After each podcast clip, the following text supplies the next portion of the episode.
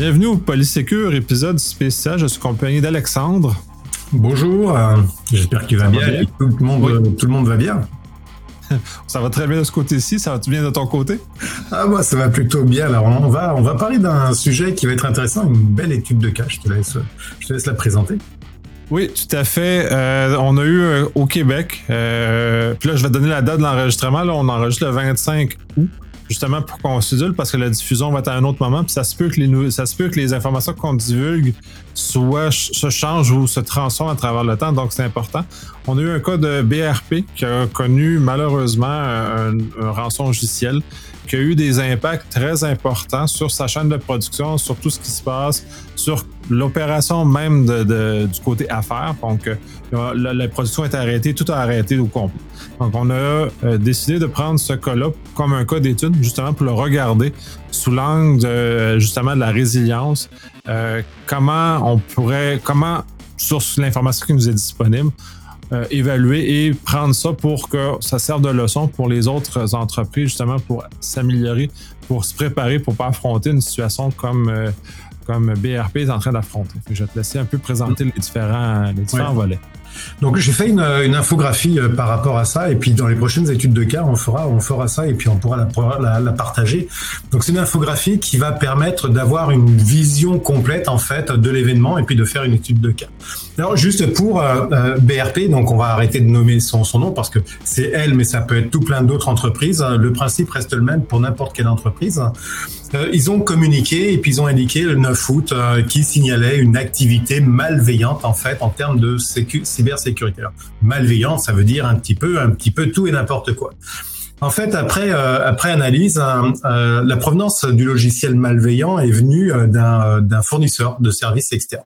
Ça, c'est une problématique que l'on rencontre de plus en plus dans beaucoup d'entreprises. Les fournisseurs externes, en fait, sont source, sont vecteurs d'attaque et on le voit de plus en plus. Il y a des grosses entreprises comme Thales, Airbus, etc., qui sont déjà fait attaquer comme ça.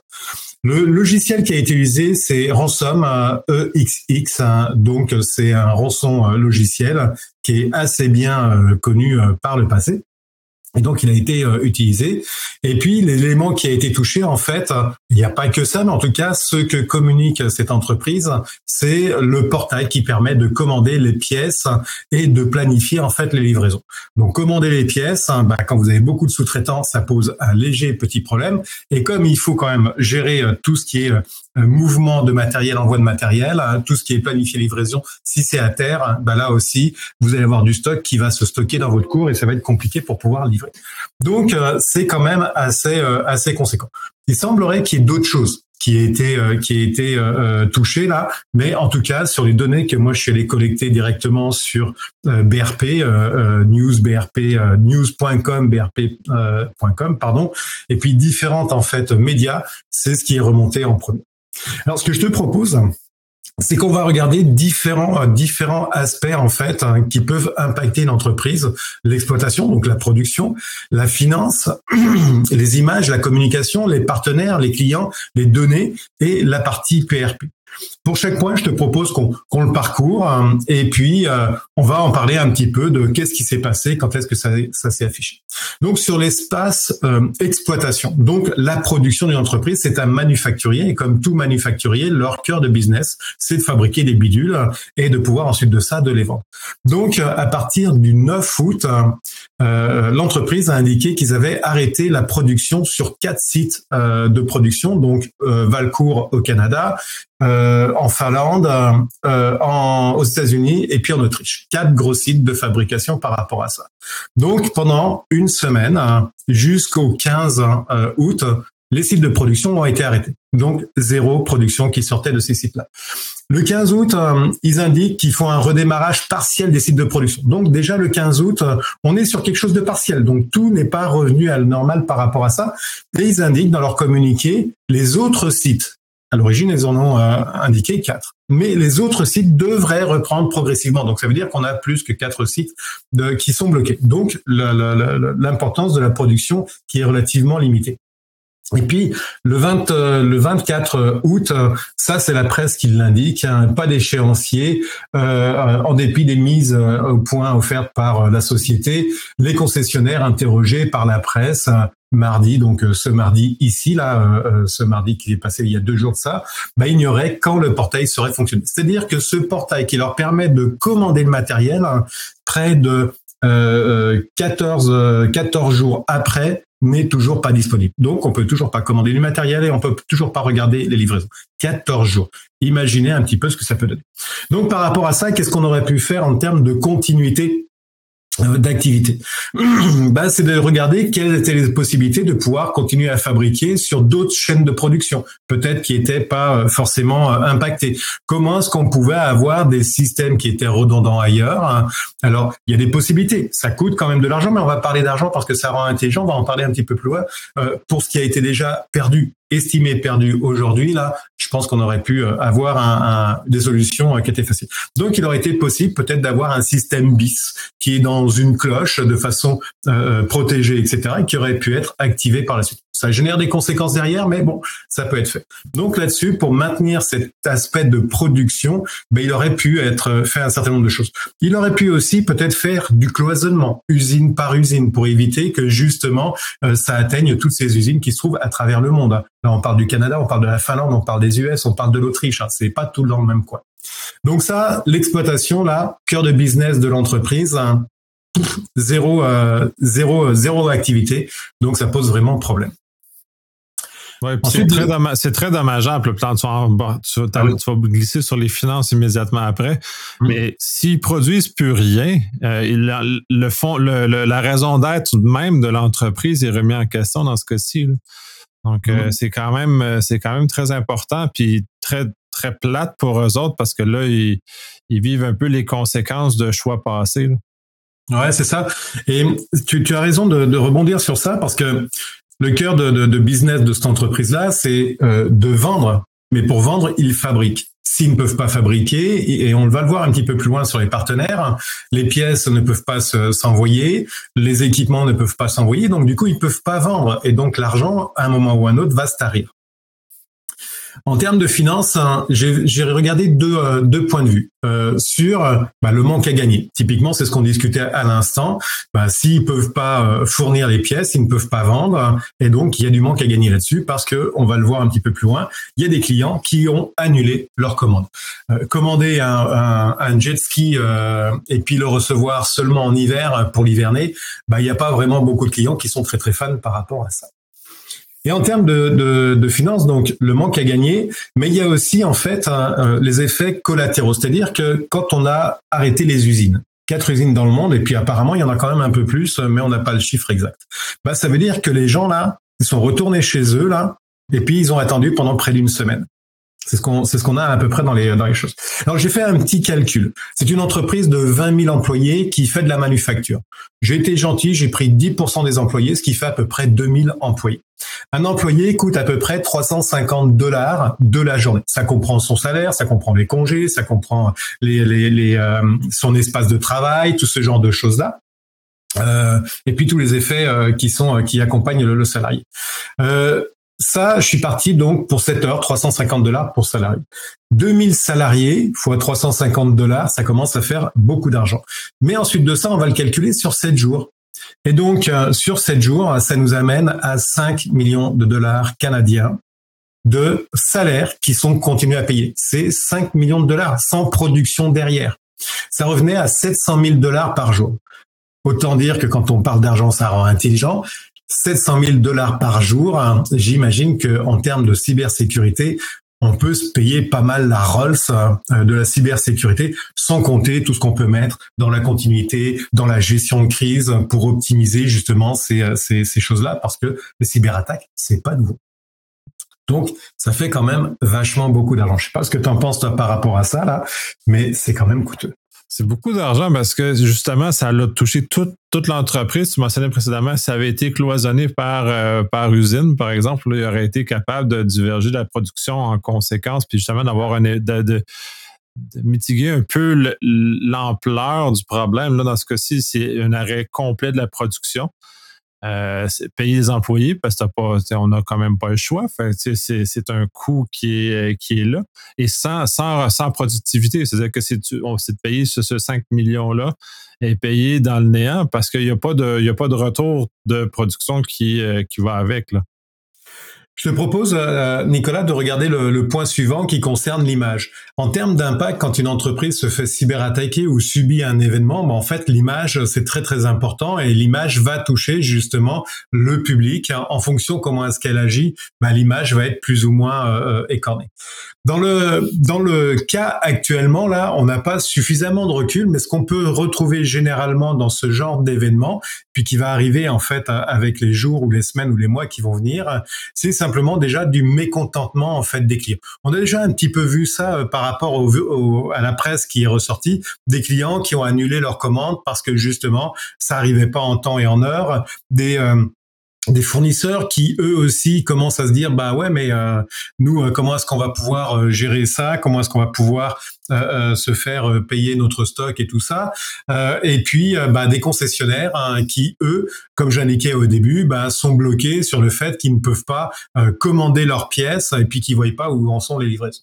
Donc ça en fait on va avoir en termes d'image en tout cas ce qu'on voit aujourd'hui là c'est du mécontentement client qui reçoivent pas leurs commandes en temps et en heure et du mécontentement au niveau des concessionnaires qui, euh, qui eux, bah, ont un impact collatéral sur leurs clients parce que le client, il, il, travaille directement avec le concessionnaire, donc il va falloir qu'il raconte des choses. Euh, donc ça génère pas mal, pas mal de choses. Donc, par rapport à ça, à l'image, bah, c'est la communication. En termes de continuité de, des affaires, eh ben, c'est de gérer la communication par rapport à ça et puis d'avoir une communication plutôt assez, euh, bien assise. Quand on regarde la communication qui est faite par, euh, par l'entreprise, donc si vous allez sur le site news.brp.com, c'est la communication qu'ils font. Bah, marquez en commentaire ce que vous en pensez là. Euh, je serais curieux d'avoir votre, votre, d'avoir votre tour. Euh, maintenant, en termes de communication, donc euh, là aussi, il y a un autre point, c'est par exemple Radio-Canada, le 23, a demandé un interview justement à cette entreprise et cette entreprise n'a pas donné suite pour cette interview. Donc là aussi, en termes de communication, eh ben, il y a tout un processus de communication de crise euh, et notamment la transparence, le fait d'expliquer les choses telles qu'elles sont, euh, sans en ajouter, sans soustraire, mais d'être vraiment en fait présent pour pouvoir répondre aux questions des journalistes. Sinon, si on répond pas, comme le cas euh, typiquement de, Radio-Canada euh, qui a demandé justement à l'entreprise de faire une entrevue et puis l'entreprise a refusé, eh ben ça va générer en fait des effets de port avec des effets de bord, avec le fait de dire des choses qui ne sont pas forcément euh, de la source de l'entreprise qui est qui est en difficulté. Donc là aussi en termes de communication, quand on fait de la gestion de crise, eh ben il y a tout un volet communication quand on prépare un plan de continuité des affaires, il y a un volet communication qui va permettre de savoir quoi dire, comment le dire, par quels médias, qui est-ce qu'on va mettre sur le devant de la scène. Là aussi, c'est progressif. Euh, on va pas acheter le PDG euh, tout de suite euh, devant les micros. Généralement, on le garde quand vraiment ça, commence à chauffer. Donc, il y a toute une stratégie. Si elle n'est pas préparée, eh ben, ça donne ce genre de, de, d'effet de bord avec les communications qui ne sont pas pour pour les, les entreprises une très très bonne chose. Euh, ensuite de ça, une fois qu'on a fait les communications, on va regarder un petit peu les partenaires. Ce genre d'entreprise manufacturière, bah, elle fabrique des choses et elle a des partenaires. Elle a des actionnaires qui vont euh, permettre de, de, rentrer de l'argent, de, de, de, jouer ça. Et d'ailleurs, au niveau de l'actionnariat, c'est très intéressant. Je suis allé voir sur la bourse parce que sur leur communication, ils marquent leur code de bourse. C'est ce qui est très surprenant dans une communication. Généralement, quand on a une crise, la bourse chute. Et là, quand je suis allé voir la, bourse, euh, en fait, euh, les actions ont grimpé. Elles ont grimpé à peu près de 2 dollars euh, le 9 août, jour de la déclaration. Donc c'est très surprenant. Et quand on discutait hors ligne, c'est très automatisé en fait les, achats, ventes d'actions de, bourse. Donc peut-être qu'il y a un effet pervers à ça. Donc, euh, les partenaires, comme je disais, il y en a différents. Il y a donc les actionnaires, les fournisseurs, hein, euh, les euh, clients, les concessionnaires, hein, les, enfin bref, il y en a plein. La presse fait partie aussi d'un partenaire. Et là, les partenaires, ben, en gestion de crise, hein, il faut, ben, il faut travailler avec eux. Il faut leur dire clairement les choses. Il faut bien communiquer. Ça rejoint le point qu'on avait avant. Et puis, ben, il faut savoir comment gérer en fait ces partenaires-là. Dans la presse du, euh, du, 20, euh, euh, du 24, les concessionnaires, le titre, c'est les concessionnaires de, de l'entreprise hein, aussi de la cyberdéfense. Les partenaires, du moment que l'entreprise X ou Y a un événement, ça fait des effets collatéraux pour tous les partenaires. Et typiquement, pour les concessionnaires particuliers, pour une usine de manufacture, hein, s'ils ne peuvent plus livrer, bah, les concessionnaires qui sont front clients, bah, eux ont une grosse difficulté. Dans les dans les dans les articles que j'ai pu euh, lire par rapport à ça, eh ben euh, ils ont dû euh, reporter des, livraisons de matériel. Ils ont dû le matériel qu'ils sont en train de construire à leur niveau parce que ils personnalisent ces machines-là, bah, ils ont été obligés de les mettre de côté. Donc ils stockent, etc. Donc ça pose vraiment beaucoup de problèmes. Ça pose aussi un problème sur ben, le stock qui peut y avoir dans ces entreprises-là, dans ces concessionnaires, hein, qui font qu'ils sont à flux tendu. Donc très rapidement, en fait, ça, ça a un impact sur eux. Donc par rapport à ça, quand on a ce genre d'événement-là, en termes de plan de continuité des affaires, ben faut le prévoir. Et pour le prévoir, hein, pour éviter des ruptures de livraison, eh ben c'est d'avoir en fait le contraire du flux tendu, c'est d'avoir du stock à, euh, à domicile pour pouvoir euh, remplir les commandes qui sont ne serait-ce qu'en cours. Et les personnes qui arrivent pour acheter de nouvelles choses, ben simplement de leur dire, bah voilà, il y a une rupture, expliquer les choses, mais en tout cas pas générer du mécontentement pour les gens qui ont déjà payé. Comme je disais, je donnais un exemple tout à l'heure là, euh, je suis pas sûr qu'il y ait euh, que quelqu'un qui a acheté un, un, pas un studio mais un, un, scooter de un scooter des, des, des de mer là. Euh, c'est doux. Un Sidou, oui voilà, un Sidou, c'est c'est la marque. Le, le, le Sidou, eh ben typiquement, je suis pas sûr qu'il a envie de le recevoir en hiver, parce qu'en hiver faire du Sidou sur un lac gelé au Canada, je suis pas sûr que ce soit très très efficace. Donc euh, là, ça a généré, donc ce que je disais aussi, ça a généré beaucoup en fait d'annulation de, de commandes et donc du manque du manque d'argent à rentrer. Donc là aussi, si on revient sur les partenaires il faut vraiment être attentif à ses partenaires et il faut le prévoir dans le cas d'une d'une gestion de crise. Chez euh, chez un client, eh ben c'est euh, euh, chez, qui j'ai travaillé, c'est de mettre du stock, c'est d'avoir du stock et que ce stock là soit réparti chez plusieurs concessionnaires par exemple, ce qui permet que pour un concessionnaire et c'est c'est ce qu'ils ont commencé à faire, c'est d'appeler le concessionnaire de la ville d'à côté ou ou de l'endroit à côté puis dire bah tiens, est-ce que tu peux me dépanner sur ce genre de choses là. Donc il y a une possibilité d'organiser en fait la pénurie en s'appuyant sur d'autres concessionnaires, en s'appuyant sur du stockage supplémentaire. Alors ça va complètement à l'inverse, hein. stocker, ça va complètement à l'inverse du modèle de marché qui est sur du flux tendu, on limite les pièces, etc. Là, mais on voit la limite en fait de ce modèle économique et on le voit dans ce cadre-là. Et c'est, ça peut être très coûteux. Oui, puis c'est un peu ce que je retiens beaucoup de ce que tu dis, le flux tendu ou le, plus sympathiquement en anglais, le just in time, euh, qui a fait beaucoup de succès commercial et euh, euh, manufacturier de, à travers le monde, il y a ses limites. Puis là, c'est amusant que c'est à travers, pas des ruptures de, ou des cataclysmes naturels dans lesquels c'est arrêté, mais vraiment, maintenant, on doit considérer l'élément cyber comme étant un élément très important à considérer, justement, à temporiser euh, ces éléments-là, puisque normalement, des grands fournisseurs comme euh, les grands constructeurs vont avoir plusieurs fournisseurs justement pour si un flanche ou s'il n'est pas capable, ils vont toujours être capables justement d'avoir une, seconde avenue. Et là, on se retrouve dans lequel un, assembleur comme euh, BRP peut être, se retrouve dans une situation lui-même doit commencer à planifier ces éléments-là, de doubler ces éléments, puis d'avoir peut-être des stocks, euh, justement, comme tu mentionnes, qui, est vraiment contre, euh, contre la tendance qui, a été depuis euh, au moins une dizaine d'années, c'est probablement beaucoup plus que ça, sur lequel on essaie d'optimiser, de ne pas avoir de stock, justement, parce que ça a, ça a des coûts avoir du stock. Mais somme toute, ça aura peut-être plus de coûts d'avoir des interruptions comme, comme ils ont vécu là. Puis il va y avoir une analyse très importante à avoir sur, sur cet effet-là et sur les partenaires. Puis tout ce qui suit l'image, là, tu parlais du, du euh, des, concessionnaires, mais eux sont c'est eux qui mangent les bêtises à l'heure actuelle euh, à, à, à, grands coups de, de, de, de sacre peu, peu, euh, peu jovial dans lequel se faire accueillir. Fait que c'est pas, ça pas super drôle puis les remboursements, puis les éléments qui doivent être faits. Puis là, on retouche aux finances, on retouche à tous ces éléments-là qui, sont tous intimement liés au bout du compte, mais quand même pris individuellement euh, ont, des conséquences et des éléments.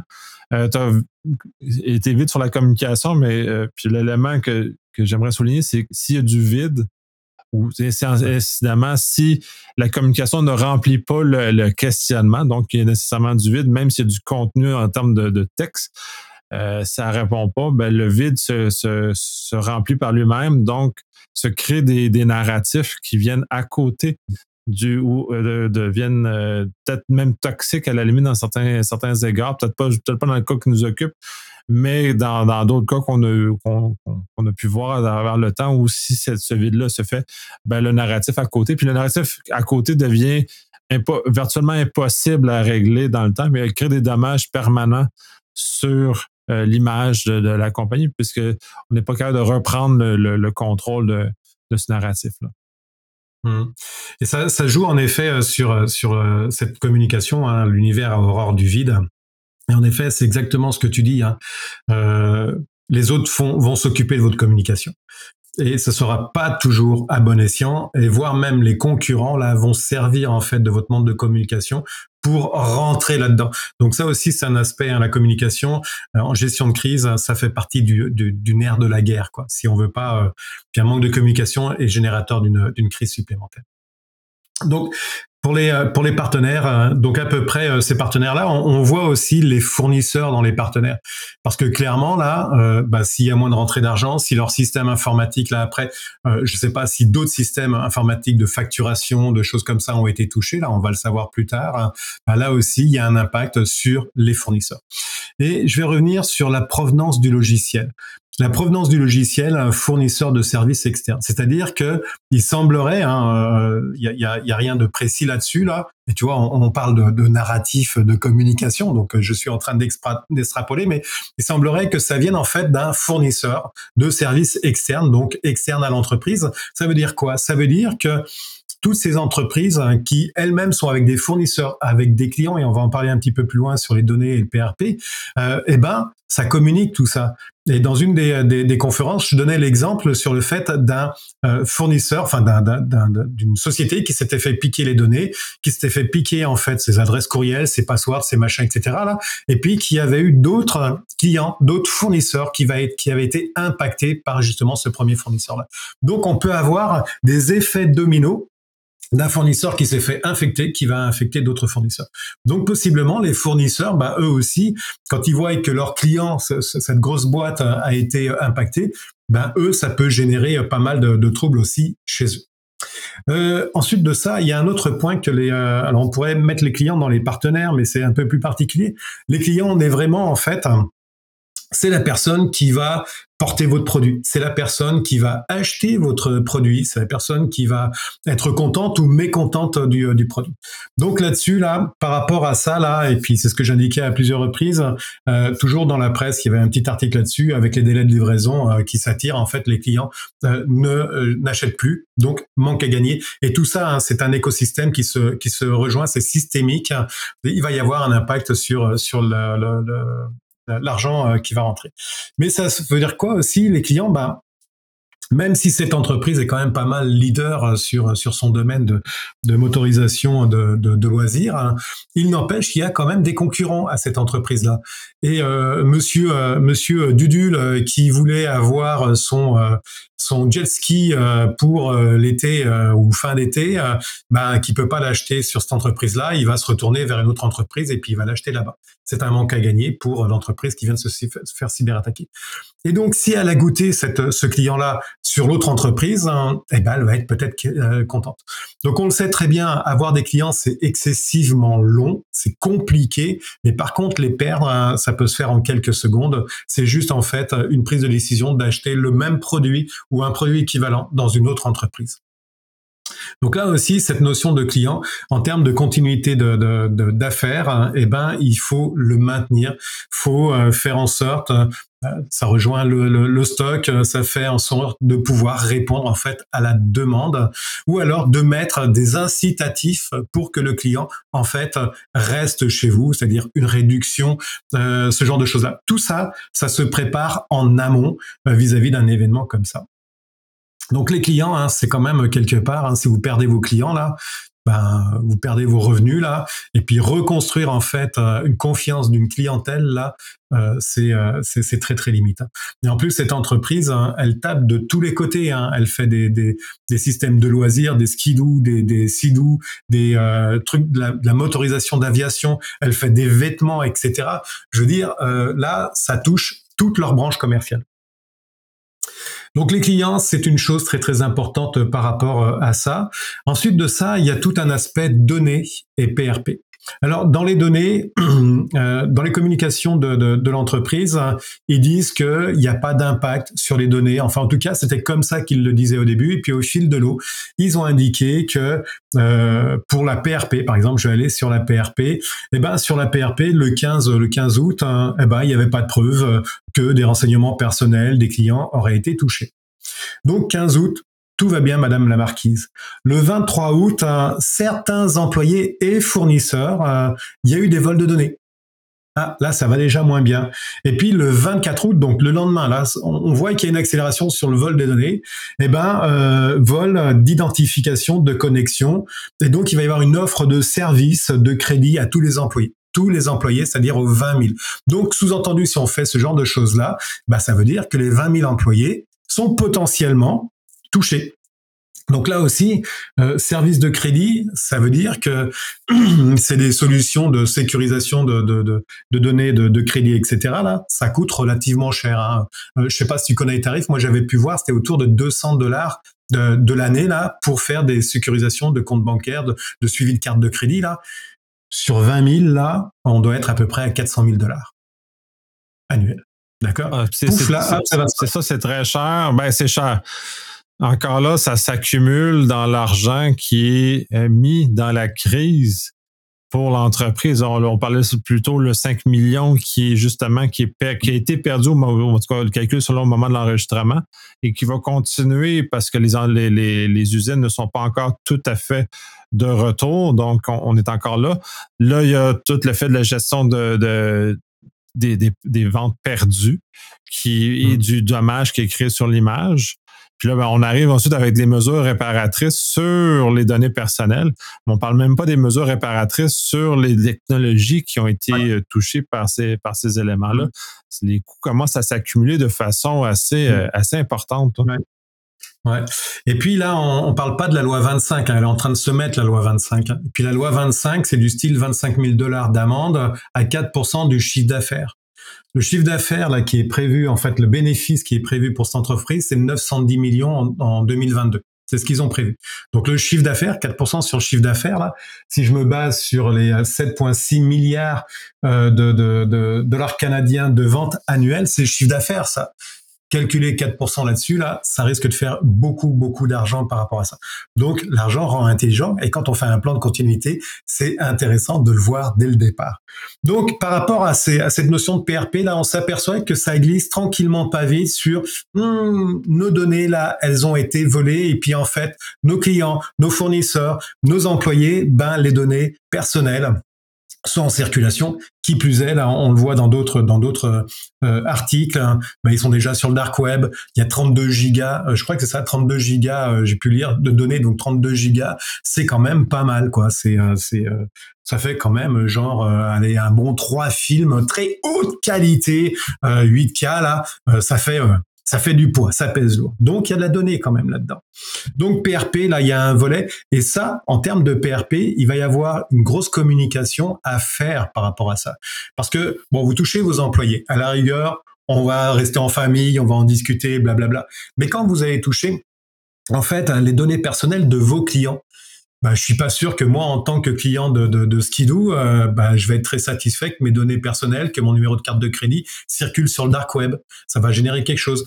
Puis si on a mis des offres de services de crédit à tous les employés et puis que tous les clients qui payent avec des cartes de crédit sont fait voler leurs leur, euh, leurs données là, bah, va falloir payer cette système, cette solution de crédit là à tous les clients.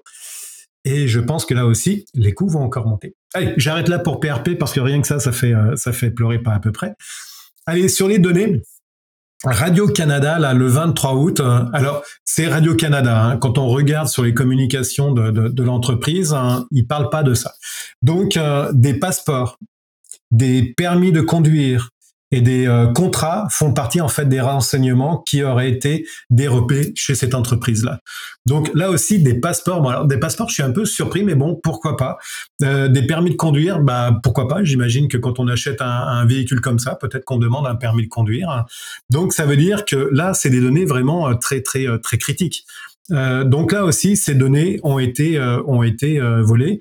Et ça sous-entend que si on a volé les données, c'est qu'on a été quand même relativement loin et un peu plus loin que euh, l'outil qui permet de faire les commandes euh, de pièces détachées et puis les livraisons.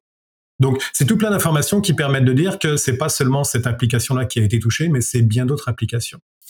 Ça veut dire quoi aussi derrière? C'est que si ils ont été capables de voler ce genre de données qui normalement devraient être super sécurisées, un passeport, hein, théoriquement, euh, c'est pas à la portée de tout le monde. Hein. Euh, c'est même limite encore pire qu'une carte de crédit euh, en termes de, de, de vol d'identité. C'est quand même assez quelque chose.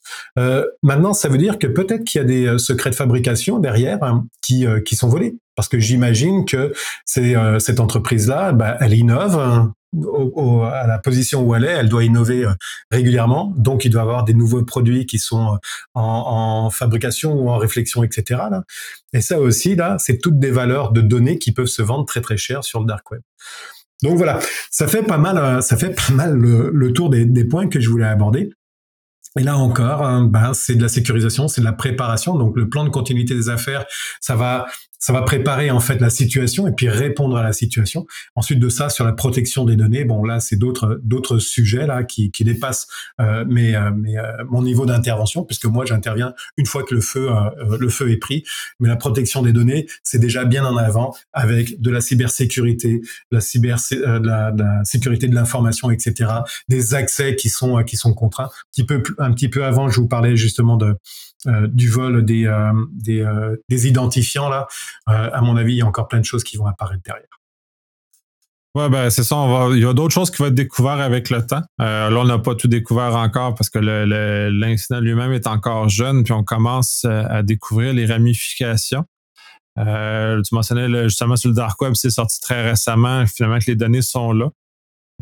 Donc, il y a quand même lieu de s'inquiéter sur la, la portée de ça. Fait que puis là, on revient encore à la communication. Est-ce que la communication était bien faite de façon initiale? Euh, là, on sont en, doivent toujours rattraper comment le marché, comment l'information se divulgue. Donc, à l'heure actuelle, ils doivent euh, recontrôler du, du, du, dommage qui se crée à l'image constamment. Euh, c'est sûr que si on regarde dans, dans l'absolu, c'est moins grave-ish sur l'image que euh, quand un consommateur va acheter le produit puis il, est desservi, lui il va se rappeler de ça. Les journaux, les nouvelles, euh, on, malheureusement, on oublie très rapidement. Mais les dommages quand même s'amplifient. Puis là, la la, nouvelle loi au Québec, même je pense que le problème, c'est qu'ils doivent être touchés par la RGPD. Ils ont des installations en Europe. Fait, je sais pas ah si oui, certainement. En Europe, là. Fait que ça, ça je pense que les, les, euh, les, les, les, autorités réglementaires européennes doivent commencer à regarder ça de façon très proche. On va probablement en entendre parler aussi de cet élément-là. Au Québec, sont arrivés un peu un peu trop tôt, un peu avant l'application de la loi, qui est le 22 septembre. L'entrée en fonction des premières dispositions de la loi le 22 septembre. 2022. Donc, euh, ça, dans ce cas-ci, non, mais c'est une chose énormément à considérer. Puis je pense que ça va devenir malheureusement le, bâton nécessaire pour un peu inciter les entreprises à prendre ça au sérieux parce que de, clairement, euh, je, crois qu'ils doivent regretter énormément leur choix passé, mais quand on est dedans, puis en même temps, puis toi, tu disais que toi, tu interviens quand le feu a pris, mais tu interviens aussi avant que le feu prenne. Tu es là pour mmh, mettre, en, mettre en place les murs coupe-feu, mettre les, empêcher que le feu prenne, mettre des, des, des, des mesures en place. Puis c'est ça où c'est beaucoup moins dispendieux embaucher quelqu'un comme toi que, d'affronter juste ce cas d'exemple-là. Puis on va probablement en, prendre d'autres parce que l'actualité va nous en fournir d'autres. Puis chaque, chaque cas est intéressant parce qu'ils ont leur particularité de leurs bons et leurs moins bons coups qu'on peut souligner, mais euh, c'est pas pauvre, pauvre entreprise, euh, soit-on, qui, qui, se remettent d'aplomb, puis qui, sont, qui soient peut-être mieux conseillés, parce que clairement, je pense qu'aussi il manque un peu de, bons conseils pour les accompagner dans, dans cette situation-là, vu les différentes ratés qui ont, qui ont eu lieu au niveau de la principalement la communication, puis l'intervention rapide qui, euh, qui est inhérente. Là. Il y, a, il y a, une chose, euh, là, bon, on est un petit peu sur flux d'actualité, hein, ça fait à peu près une quinzaine de jours que ça s'est passé là, euh, mais c'est clair que c'est quelque chose qui va durer encore sur des mois et des mois. Hein. Tout leur système, enfin leur système, il n'y a, a, pas l'inventaire clair de tout leur système, mais je pense que s'ils arrivent à sortir des passeports, des permis de conduire, ils ont dû aller très très profondément en fait dans leur système. Il va falloir reconstruire tout ça, va falloir analyser tout ça. Donc à mon avis, leur système, il y a beaucoup de leurs systèmes qui vont pas démarrer avant plusieurs semaines, voire plusieurs mois. Et là, c'est intéressant, je vais juste faire une aparté là-dessus, c'est que dans mon domaine d'activité, quand on fait de la reprise informatique, euh, quand on perd en fait un, centre informatique sur un incendie ou sur une inondation, eh ben ça peut se remonter relativement assez rapidement. On a des délais du style 3 jours, 72, euh, 96 heures où on est en capacité de pouvoir remettre la, la production en ligne. Dans le cas de cyberattaque, et mes clients sont toujours très surpris quand je leur dis ça, dans le cas de cyberattaque, ça peut être plusieurs semaines, voire plusieurs mois que certaines applications sont indisponibles. Et là, ça veut dire quoi? Ça veut dire que si tu peux te passer de ton informatique pendant trois jours parce que ça a brûlé là, euh, te passer de ton informatique pendant trois à, trois semaines à, plusieurs euh, mois là, ça a un impact très très fort euh, sur ton business. Et il va falloir que tu regardes comment est-ce que tu fais sans informatique dans ton business. Et ça, les clients ont beaucoup de mal à comprendre ça parce que ils imaginent pas que ça peut arriver. Pour eux, ils s'en sont encore restés à bon, le centre informatique brûle, c'est pas grave, vous me reconstruisez ça en trois jours et puis ça va le faire cyberattaque, on est vraiment en fait dans une autre dimension en termes d'indisponibilité de l'informatique. Je trouve ça intéressant cette aparté-là, puisque de, mon expérience de gestionnaire d'incidents puis de, dans, dans ce monde-là, effectivement, parce que on doit désinfecter les systèmes, on doit nettoyer les systèmes. Euh, dans certains cas, c'est de littéralement les remonter à neuf parce qu'on n'a pas la capacité à la confiance. Fait que c'est comme c'est comme reconstruire après incendie, mais une, bâtisse physique, soit on la, rase puis on la reconstruit de, à neuf, ce qui est quand même assez dispendieux de, comme processus, ou on doit euh, désinfecter et euh, nettoyer vraiment de façon en profondeur chaque pièce parce que si le malveillant est rentré, puis j'ai vu des entreprises qui sont allées trop rapidement, euh, puis on remis en ligne tout de suite, ben, il n'avait pas chassé le, le, le, malveillant. Fait que le malveillant est juste passé à rire et a re, re, re, utilisé l'entreprise deux fois. Fait que là, on, on se retrouve dans des situations comme ça. Fait que oui, c'est très long. Pas parce que c'est l'informatique, c'est pas comme un meuble. faut chasser. Ben dans le fond, c'est un peu comme avoir un extramateur avec des, des, des parasites. Euh, quand on a des parasites chez soi, c'est compliqué s'en débarrasser. Et des fois, des fois, ça nous demande des reconstructions complètes de certaines, certaines parties de la maison ou ça prend, ça peut prendre plusieurs mois avant de, chasser les, les, les, parasites, tout dépend de la nature, mais il y en a qui sont plus résistants que d'autres. Euh, c'est un peu ça, quand on a eu une infiltration, c'est pas juste pouf, on a échappé. Pouf, le, feu a pris ou le serveur est, physiquement désuet ou brisé. Là, on est vraiment dans un contexte où on ne sait pas où on s'attaque. Puis c'est encore là. je souhaite que cette entreprise-là consultent des experts justement dans ce domaine-là qui vont les aider à prendre les bonnes décisions en cours de chemin, justement, pour pas qu'ils remettent en ligne un système puis qu'ils se retrouvent encore dans, un, le cycle de nouvelles parce que euh, ont mal désinfecté, mal remis en ligne leurs choses. Puis effectivement, puis il y a l'exemple de la ville d'Angers, je crois, qui a pris au moins 12 mois, c'est pas plus, avant d'avoir un retour en ligne qui avait du bon sens. Donc, on est dans des mm. contextes qui peuvent être très, très longs puis très difficiles euh, à, remettre. Puis là, c'est de se poser la question. Là, dans, dans le cas, c'est manufacturier, euh, peut-être détacher rapidement la chaîne de production du restant de l'entreprise va les aider à revenir plus vite et de re-réfléchir, d'avoir justement de, qui se fasse. Bref, on revient toujours se faire accompagner, se fasse accompagner par des experts dans les différentes branches en résilience euh, ou en cyber et en, différents éléments comme ça. Je, vais juste aborder un dernier point sur la parce que c'est aussi important et ça c'est un volet qu'on ne, ne prend pas en compte. c'est euh, le post-crise, quand on va reconstruire en fait les données derrière. Et euh, quand on reste, hier j'étais avec un client et puis le client me disait, euh, on a eu une coupure pendant une journée là, et en fait on a mis trois semaines à reconstruire les données. Une journée d'arrêt, trois semaines pour reconstruire les données. Donc imaginez quand on s'arrête pendant une, semaine là, le nombre de semaines ou de mois qui peuvent euh, prendre pour reconstruire les données. Et ça aussi, il faut le savoir, ça a un coût énorme derrière. C'est que pendant que les personnes reconstruisent les données, elles font pas du day-to-day. Elles reconstruisent les données. Donc vous perdez de l'argent encore. Ouais, ben, les coûts aussi en termes de, retour en ligne, l'embauche de tous ces experts-là, c'est pas euh, c'est pas gratuit. Ils sont généralement quand ils arrivent justement qu'un instant comme ça, sont, ils ont le crayon très. Il n'y a, plus très fort sur le crayon, justement, parce que l'urgence amène une certaine. Euh, certains choix qui sont malheureux là, dans ce cas-ci, mais oui, euh, c'est très, très dispendieux, c'est très long. Euh, j'ai assisté à des, des postes incidents où le retour technique s'est fait relativement rapidement. Cependant, les conséquences qui ont suivi, dont le, le, volet PRP a pris des mois à régler et a, monopolisé les, affaires juridiques, a monopolisé les communications, a monopolisé des gens techniques pour faire l'inventaire, retrouver, retracer, cheminer dans tout ça. Fait que tout ça n'est pas gratuit. Euh, c'est très dispendieux. Puis là, on, ne voit que, le bout. Euh, peut-être qu'il va y avoir, ça serait intéressant d'avoir un, post-mortem de, de, leur cas, puis voir à quel point ça leur coûté cher, justement, comme étant un, signal d'alarme pour les entreprises, puis justement de, ce réveil-là, qui puisse en bénéficier, que ce, malheur-là ne, tombe pas dans le néant, qui puisse faire avancer les autres, les autres entreprises, puis prennent les bonnes décisions. Hmm. Ce serait vraiment génial qu'il y ait un post-mortem, là. Mais quand je vois leur communication, je suis pas sûr qu'ils soient très, très ouverts pour un post-mortem. On verra, tout peut changer dans le temps. je le souhaite, vraiment sincèrement, je le souhaite parce que c'est, ça aiderait énormément d'entreprises c'est clair. Oui, puis le retour, en tout cas, bref, ça, si ça peut un retour à la communauté, un retour pour que justement la communauté d'affaires puisse euh, en bénéficier de, ce, faux pas-là, justement que ça puisse servir aux autres, puis qu'on s'améliore tous collectivement, je pense qu'on sortirait gagnant. On va mmh, conclure là-dessus. On a fait pendant un, tour quand même assez vaste de ce sujet-là. Euh, peut-être qu'on va revenir sur ce cas-là spécifique s'il y a des, dénouements dans, le temps. Ou de toute façon, euh, je pense que l'actualité va nous servir d'autres éléments ou d'autres choses. En tout cas, c'est un, sujet très vaste, fait qu'on on se revoit très prochainement. Bye.